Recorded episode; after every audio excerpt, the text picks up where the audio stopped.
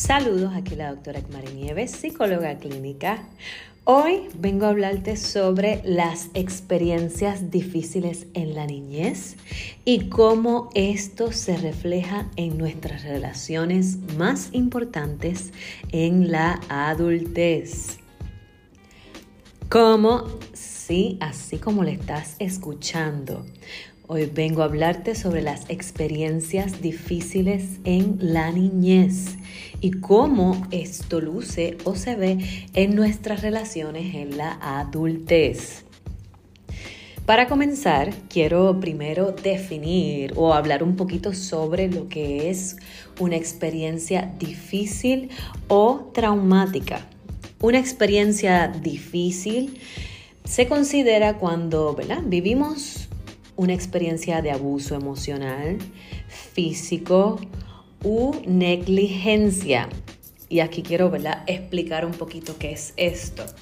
Abuso emocional se refiere a cuando una persona te puede hacer gaslighting. Gaslighting es una forma de manipulación y control en donde se anula la realidad de la otra persona para la, persona que está haciendo gaslighting hacer ver lo que tú estás pensando es erróneo y la realidad que la otra persona está planteando es la verdad.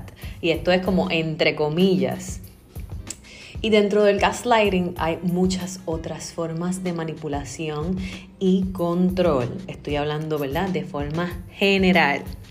Eh, dentro de lo que es una experiencia difícil, el gaslighting pudiera considerarse como una forma de abuso emocional.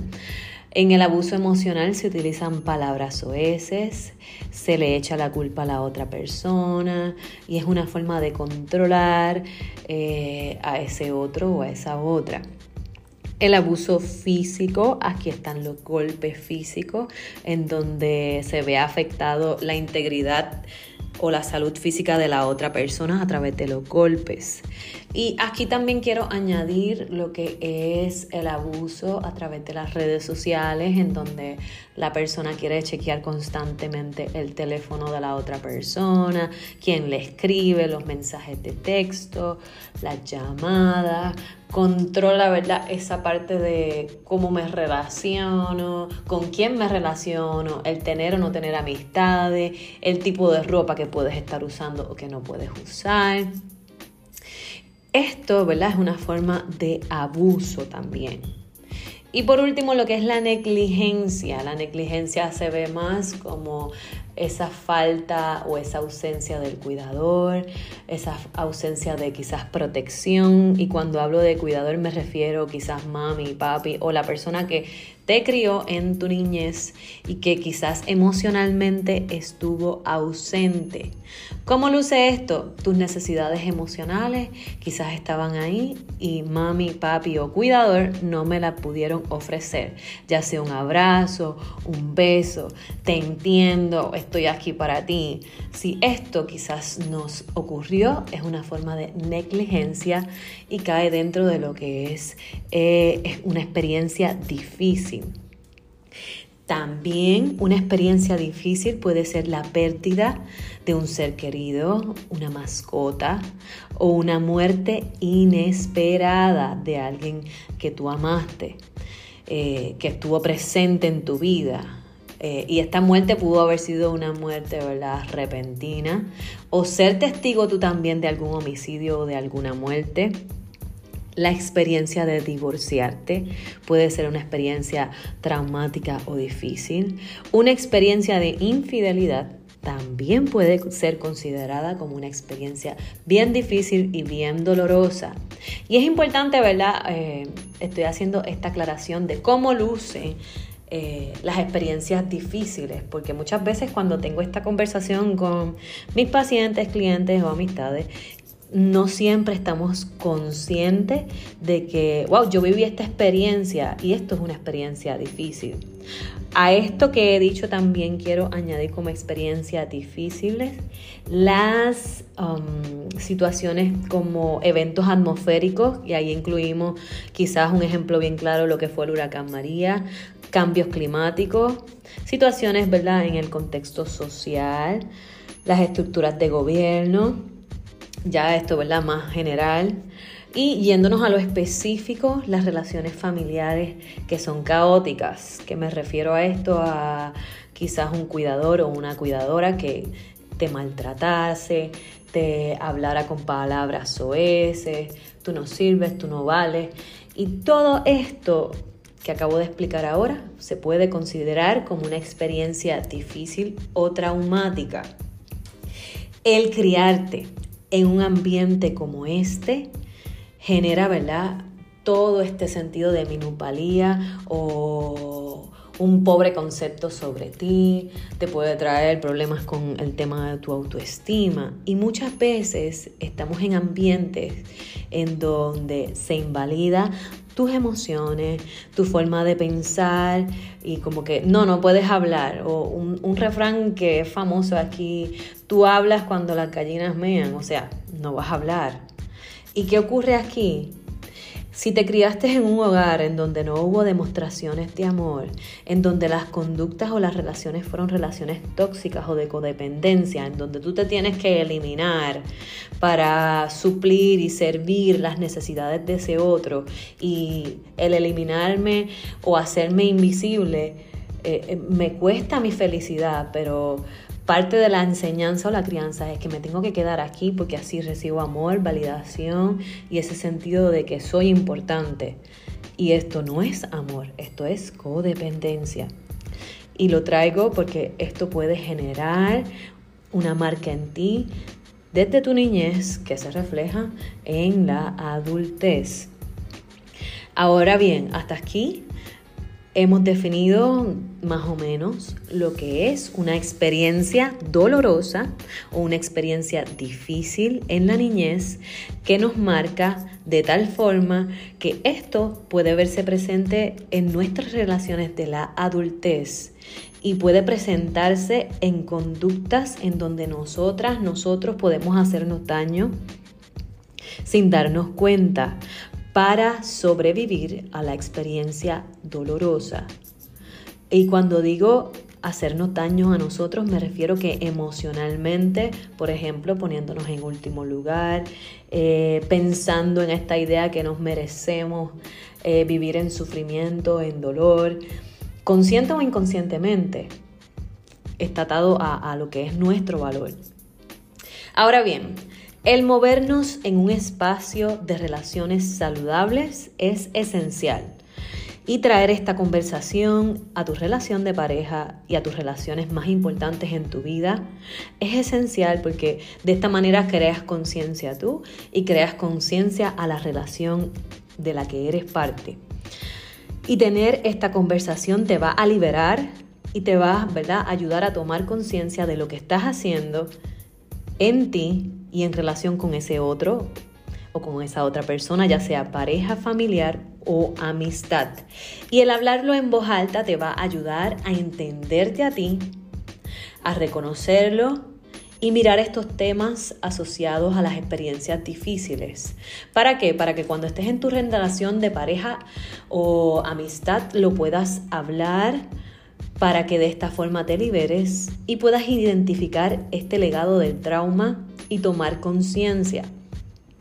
Ahora bien, es importante identificar estas experiencias dolorosas de tu pasado. Y aquí voy a hacer una pausa y te invito a que pauses este video, este ¿verdad? audio y te sientes a pensar en cuáles han sido tus experiencias difíciles.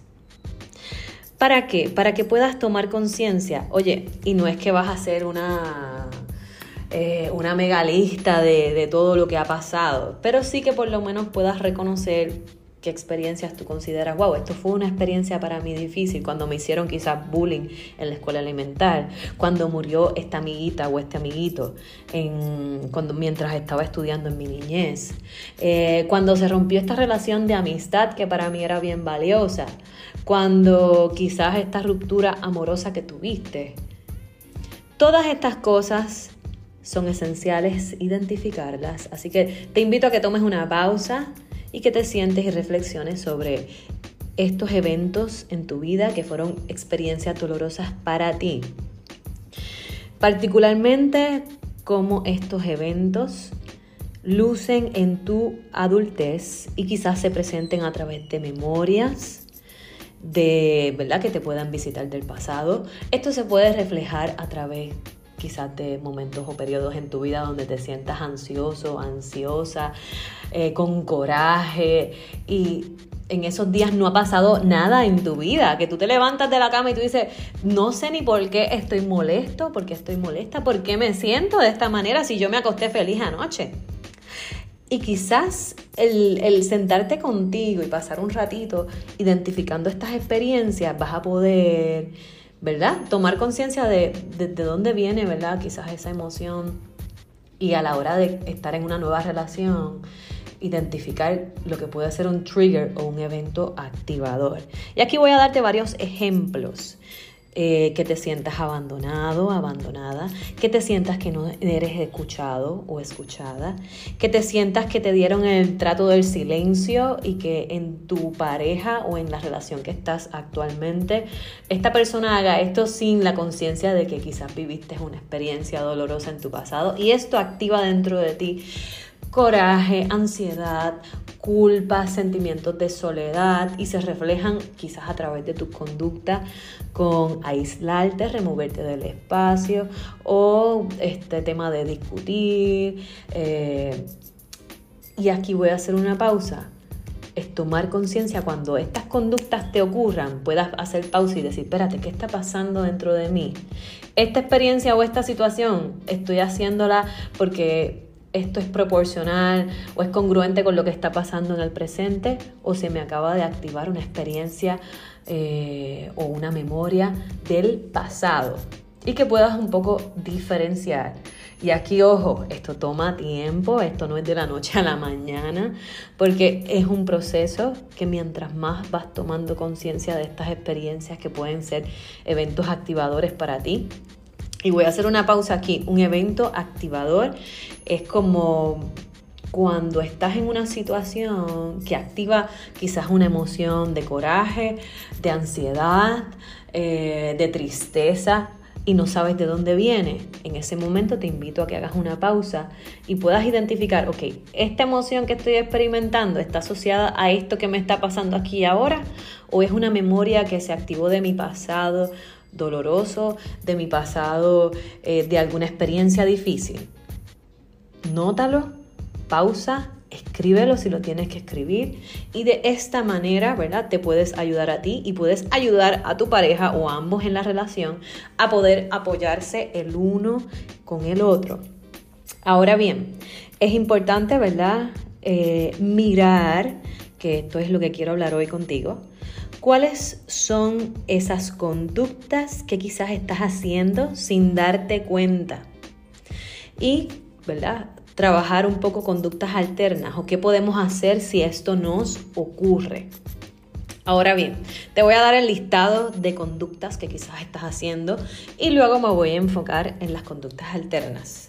Algunas conductas que quizás hacemos ahora en la adultez pudieran ser arreglar a la otra persona, salvarla o rescatarla.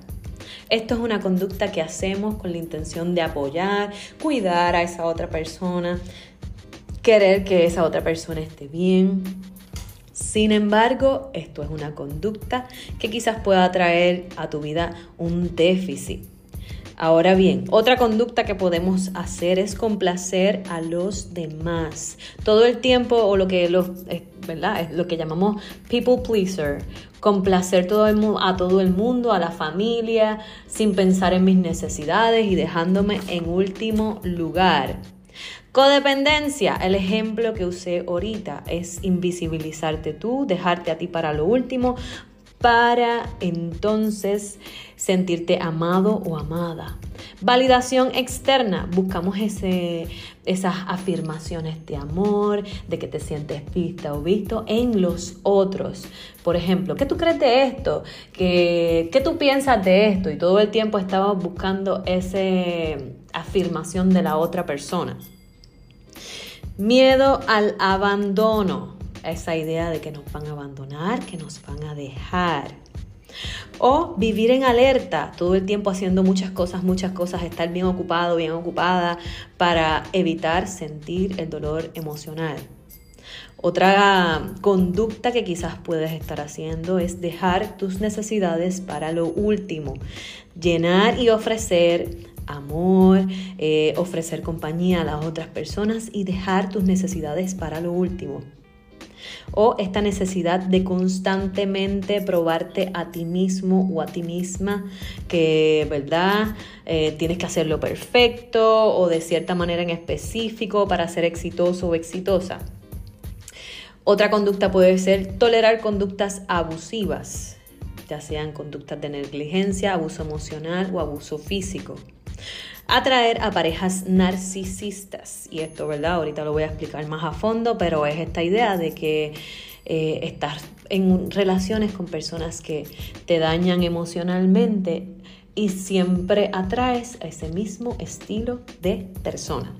Dificultad estableciendo límites. Se te hace difícil decir que no, decir tu opinión y esto te puede pasar con familiares, con amistades y en el trabajo. Hasta aquí, estas son las conductas que quizás puedes estar haciendo que están bien atadas y asociadas a las experiencias traumáticas del pasado y las voy a repetir de manera, ¿verdad?, que se queden en tu mente. Arreglar al otro, salvar o rescatar, complacer a los demás, codependencia, validación externa, vivir en alerta, miedo al abandono, dejar tus necesidades para lo último, necesidad de probarme a mí mismo o a mí misma, tolerar conductas abusivas, atraer a parejas narcisistas y dificultad para establecer límites. Oye, voy a hacer una pausa. A todos nos ha pasado que quizás alguna de estas conductas las hemos hecho. Y aquí no estamos desde una mente de juicio ni echarnos culpas. Estamos haciendo esto para tomar conciencia, mirarnos y obviamente mirarnos duele y no nos gusta ver que quizás hagamos una de estas conductas, pero es importante sentarte contigo, puedes darle una pausa aquí a esto que te estoy hablando, mirar estas conductas que te acabo de mencionar y cuál de estas quizás te está ocurriendo. Usualmente en mis terapias de, con mis pacientes veo mucho este tema de establecer límites. Se nos hace difícil y me incluyo yo también. Es difícil establecer límites con quizás esa persona que tú amas porque quizás no aprendiste a decir que no y el decir que no implica eh, sentirte culpable o sentirte mal. Ahora bien, Hago esto para abrir este espacio y que usted se sienta desde una mente de principiante, sin juzgarte a ti, sin juzgar a la experiencia que estás viviendo, simplemente para notar y observar estas conductas. Ahora bien, me voy a enfocar en las conductas alternas.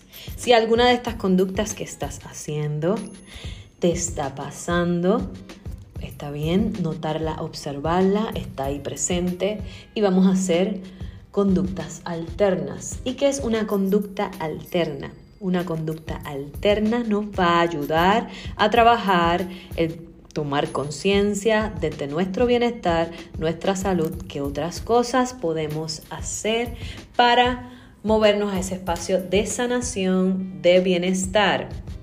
Ahora bien, por ejemplo, cuando se activa esta conducta de arreglar a las otras personas, salvar o rescatar, una conducta alterna que podemos hacer es reconocer cuando llega la urgencia de cuidar a esa otra persona eh, para sentir amor y elegir una conducta alterna tal como cuidarte a ti, ponerte como prioridad tú y realizar alguna actividad de autocuidado.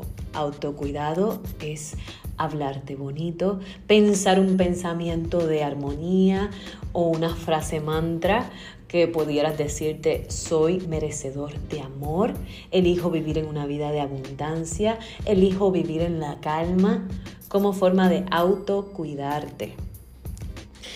Otra conducta que pudiéramos estar haciendo es complacer a los demás Una conducta alterna para esto es entender que en ocasiones vamos a necesitar decir que no. Reconocer que mi cuerpo quizás está cansado o que simplemente no queremos hacer esa actividad. Recuerda, no es nuestra responsabilidad hacernos cargo de las emociones del otro. ¿Cómo? Sí, así como le estás escuchando. No es nuestra, no es nuestra responsabilidad hacernos cargo de las emociones del otro. Por tanto, cada cual es responsable de su ser y para soltar esta conducta de complacer a los demás. Todas las veces que tú necesites recordarte esto, hazlo.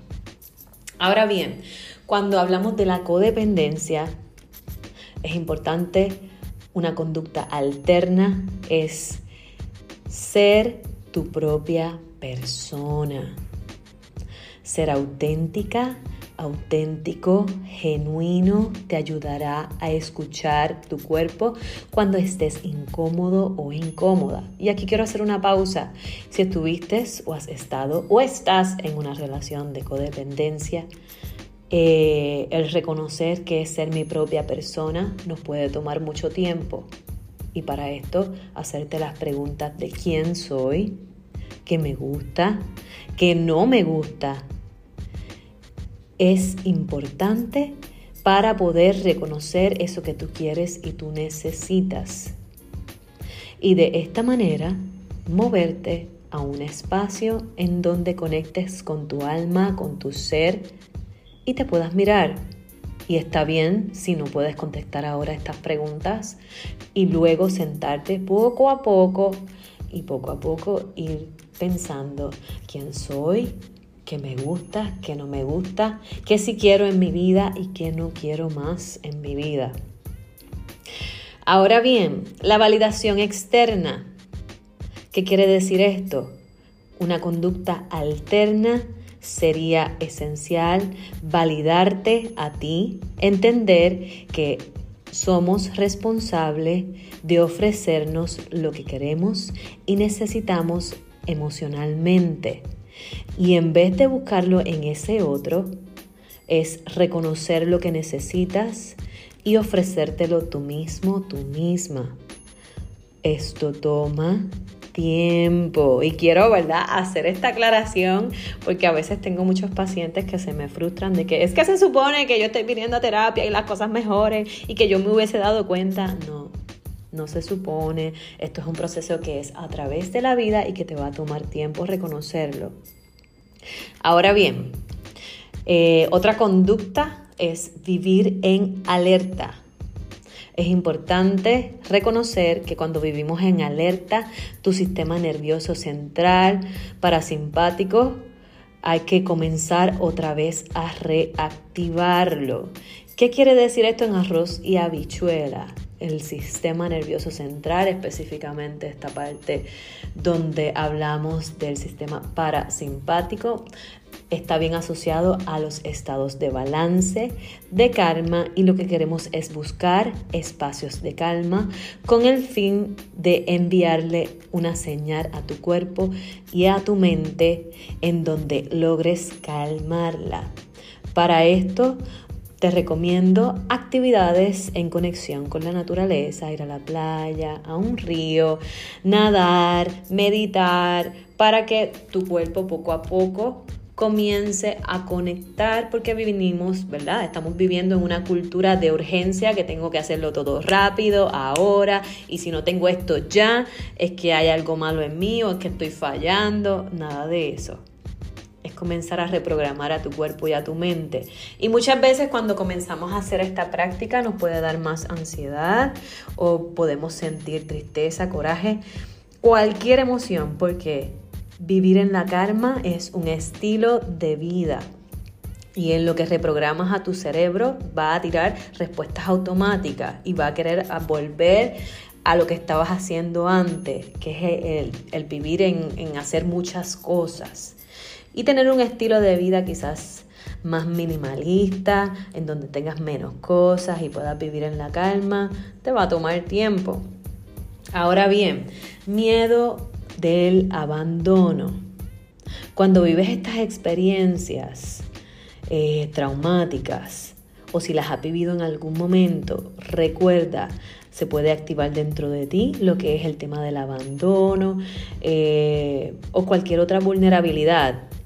Por lo tanto, es importante reconocer tus vulnerabilidades. Si en tu familia hay historial de depresión o de coraje o de ansiedad, es reconocer que ya eso es parte de la historia de tu familia y tú eliges conscientemente vivir una historia diferente. Y específicamente con el tema del abandono, quizás ya sea con amistades, familiares, se active en la adultez este tema de que no me estás escuchando o te estás yendo de mi vida. Y es movernos a hacer ese apego seguro, recordarnos a nosotras y a nosotros que tu lugar seguro eres tú y que tú te puedes ofrecer ese espacio de seguridad dándote amor y compañía. Ojo, aquí quiero hacer un paréntesis. Si es necesario ir a terapia para trabajar con este tema del abandono, te invito a que lo hagas porque desprogramar a tu cerebro te va a tomar tiempo. Ahora bien, recuerda a tu ser que Tú misma, tú mismo eres tu espacio seguro, que eres capaz de darte amor y seguridad y recibirlo también de los demás. Porque quizás estés rodeado de personas que quieren ofrecerte ese amor y esa compañía, pero si tampoco te permites el recibirlo, pues entonces para manejar este tema del miedo al abandono es comenzar a sentirte incómoda e incómodo estando ahí sintiendo ese miedo y a la misma vez soltándolo y dejándolo ir. Vuelvo y repito, esto toma tiempo y ser amoroso, amorosa contigo es reconocer esto que está ahí, esa emoción, esa sensación o ese miedo de abandono, pero por encima de eso, eliges vivir en amor contigo, eliges ofrecerte tú esa seguridad.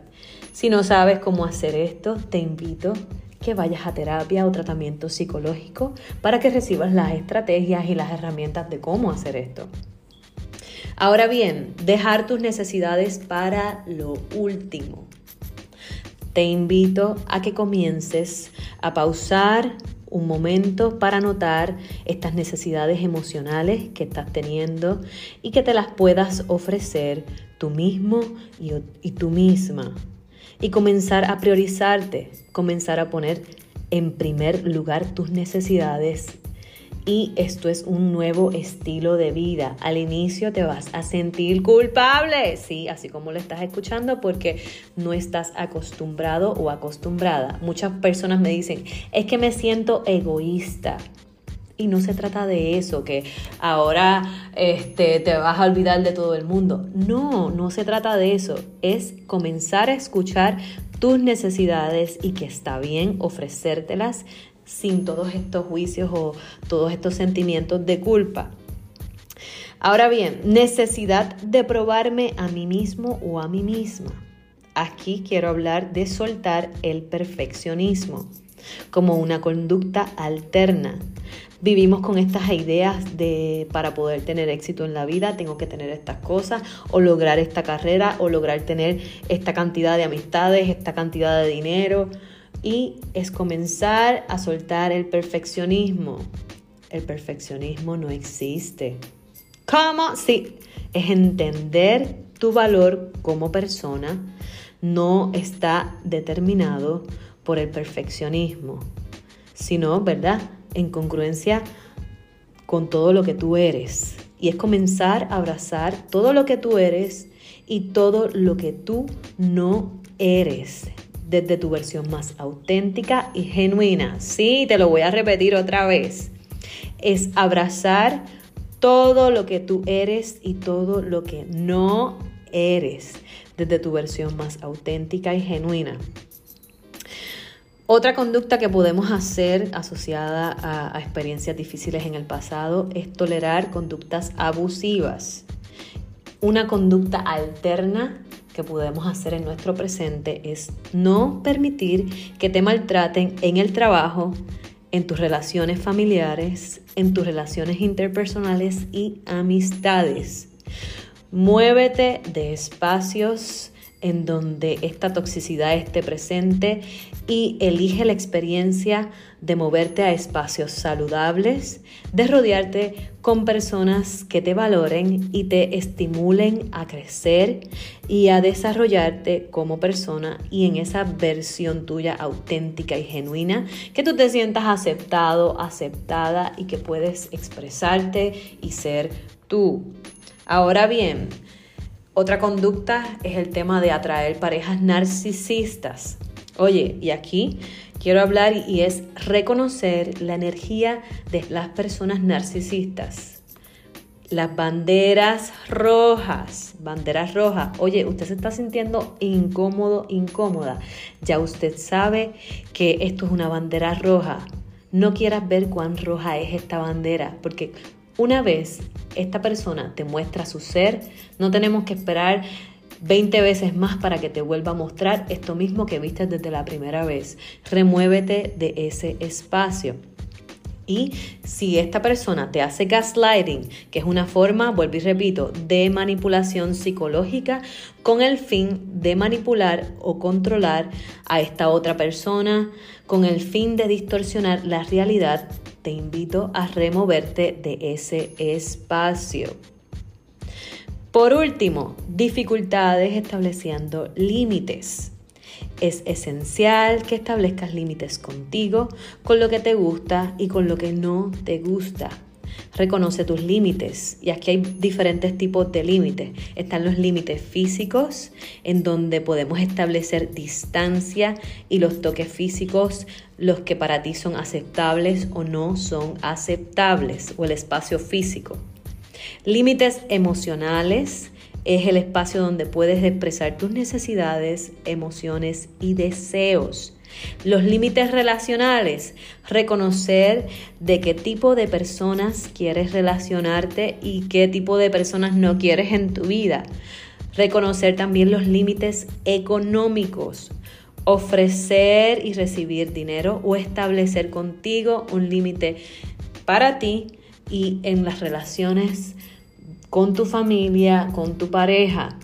No hay nada de malo en establecer estos límites. Ahora bien, yo te invito a que te sientes con este listado de conductas alternas, que si necesitas escuchar esto varias veces, te invito a que lo hagas, porque esto es un trabajo que toma tiempo. Y el sentarte contigo a reconocer estas conductas, estas, ¿verdad?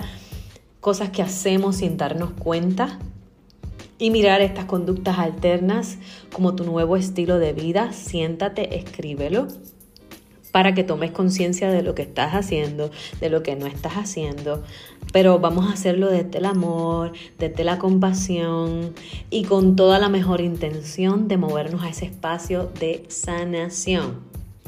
De esta forma, te invito a que entres a mi página web www.menteconsciente360.com y esto que estoy hablando vas a encontrar un artículo escrito en donde si te interesa, ¿verdad? Tener el escrito de estas conductas eh, de experiencias o, ¿verdad? Conductas que hacemos en la adultez y estas conductas alternas para movernos al espacio de bienestar y sanación te pueden ayudar. Te invito ¿verdad? a que las mires aquí en mi página web de Mente Consciente 360 y así te puedas ayudar a ti.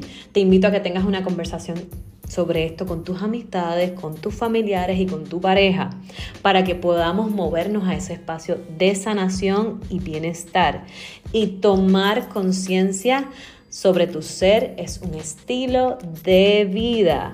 Así que si esta información te ayudó, por favor dale share, dale like y te invito a tener esta conversación con la gente que tú amas y es importante en tu vida y que poco a poco comiences a moverte a este espacio de sanación.